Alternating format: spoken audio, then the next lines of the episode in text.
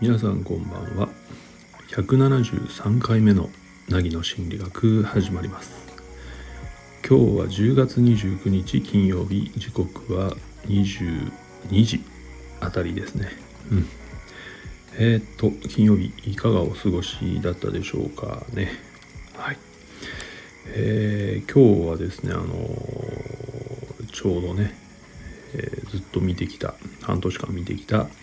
朝ドラ NHK の朝ドラの「おかえりモネ」が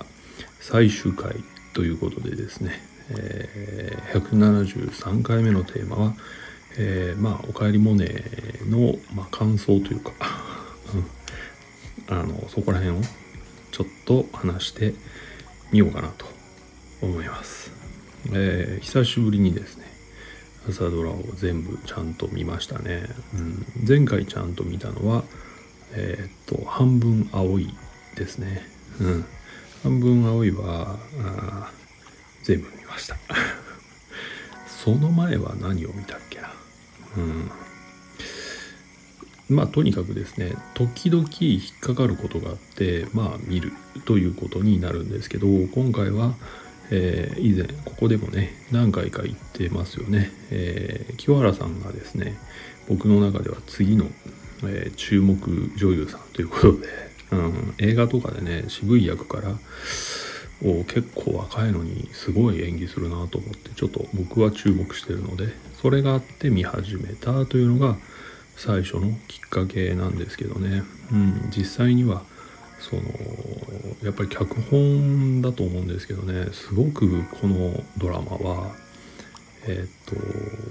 言葉のやり取りに意味があるなっていうふうに途中から興味がそっちに移りました。はい。そういう意味で最後まで完走できたかなと思いますね。うん。えー、っと何て言うのかな。とにかく間が多いっていうかうんセリフが説明的じゃないんですよね。うん、すごくボソボソって語られるし無言のシーンもすごく多い。表情だけとかね、うん、そういうシーンがすごく多かったのは印象的ですよね。それゆえにまあ受け入れられないっていう人は多かったようですね。うん展開が遅いとかね。派手な派手なって言ったら変だけどすごく波も穏やかにずっと言ってたから盛り上がりに欠けるみたいなことを言ってた人もいるかと思うんですけど僕としてはねそれよりもそのまあ語られない部分でどういうやり取りがされてるのか精神のねそれはすごく考えるいい時間になったなと今は思います。うん、えっととにかく悪者があんまり出てこなかった意地が悪いっていう人は本当出てこなかったですね。みんなすごく純粋であこういう世界だったら まっとうに育ったのになみたいなことを ふと思ったぐらい美しく温かい世界がずっと広がり続けていた。それは本当救いでしたね。うん。なんだろう。現実的にそのその東日本大震災のね後遺症、うん、心のトラウマみたいなのを乗り越えていくっていう姿を描いてはいましたけど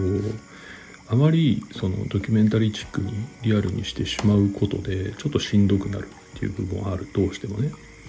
でもあのドラマはその背景のしんどさをですね出演者たちの温かさでカバーし続けたんですよね。うん、それは大きかった見続けられた一つの要因でした。そしてその温かさっていうのはねさっきも言ったけどセリフの少なさ、うん、会話の少なさですね。ここにまあ垣間見れた、うん、例えばそのどの俳優さん役割の人もそうでしたが一応何かを話す時に思いつきでは話してないっていう感じがあるんですよね。誰かに何かを話す時に。うん。えー、思うことはいくつかある。でもこのうち何を言おうかをすごく考えて喋っていたしあるいはそれが今言うことなのかそれとも言わない方がいいのかもすごく考えていたしうんこれは言葉にするべきじゃないかもしれないみたいなこともすごくあったように思う。うん、でも言葉にしなくちゃいけない時にはちゃんとしていたというそういう面もあったんですよね。うん、そこがね相手へのリスペクトっていうのがすごく感じられる場面でしたね。僕なんかは割とその思ったことを割とその何て言うのぶつけたくなるっていうか、うん、自分の欲求で言葉を出しちゃうところがある、うん、人間って割とそういうとこあると思うんですよね。うんでそれっていうのはあくまで自分の欲求ですでもちろん言っていいことかいけないことは考えているんだけれどもそのその気遣いみたいなものっていうのは何だろうな後付けみたいな部分もあったりするでも「うん、おかえりモネ」の中で描かれていたものっていうのはやっぱり相手への責任みたいなことでした。うん、でそれっていうのはやっぱ相手へのリスペクトですよね他ならな。うん、そういうものがあのよく考えて発言されるセリフの数々の中にとても散りばめられていて深く深く僕はあの考えさせられることが非常に多いドラマでしたね。うんそしてうんと見た後に深く深く考えられる作品っていうのは僕にとってはすごくいい作品なんです。あの映画を見るのは趣味ですけどやっぱり後を引くっていう映画ほど